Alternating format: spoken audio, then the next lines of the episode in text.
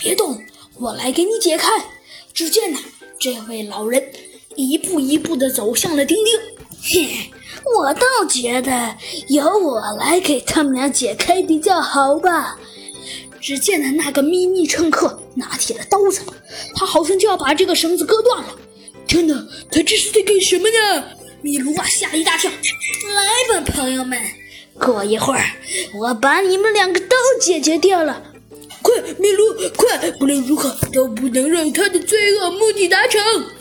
米卢啊，以他最快的速度向前奔去。快，再快一点！但愿我能及时赶到。米卢啊，还在飞奔呢。该动手啦！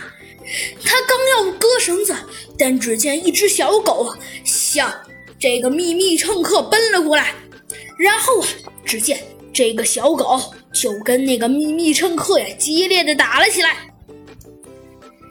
喂，唉，你出险了，这一次多亏了你。嗡嗡，最终啊，结果非常显而易见，肯定是米卢赢了。啊！那边有一个人在跑，就就是他，就是他，就是他袭击的我！快快追上他！丁丁啊，好像认出了他，他大声的说道：“这回他再也跑不掉了。”只见呐，丁丁站在橙子上，一步一步的呀，向他慢慢的走了过去。嘿，我的好米卢，要是没有你……要是没有你，哎，要是没有你，我们全完了。你真了不起，丁丁啊！夸奖米卢道：“难道不是吗？”丁丁啊，米卢被丁丁这话一夸，反而脸也没有红。嘿嘿，丁丁，没关系的。米卢啊，继续说道：“对，不抓住这个畜生，绝不罢休，一定不能让他继续胡乱做事。”丁丁啊，有些生气的向前走着。我完全同意。米卢啊，也这么说着。嗯，我一定要弄清楚这个强盗手里那封怪信的内容。丁丁啊，向前走着，一边思索着。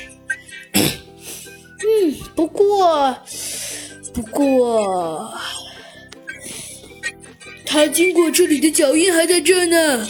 丁丁啊，突然。米卢啊，说道：“糟糕，他又让他逃脱了。不过这一次，哼，不过这一次，我一定要挑动这一带，一起来反击他。”这个秘密乘客有些不甘心的往回头一看，哼，这次算算他幸运，下次我绝不放过他。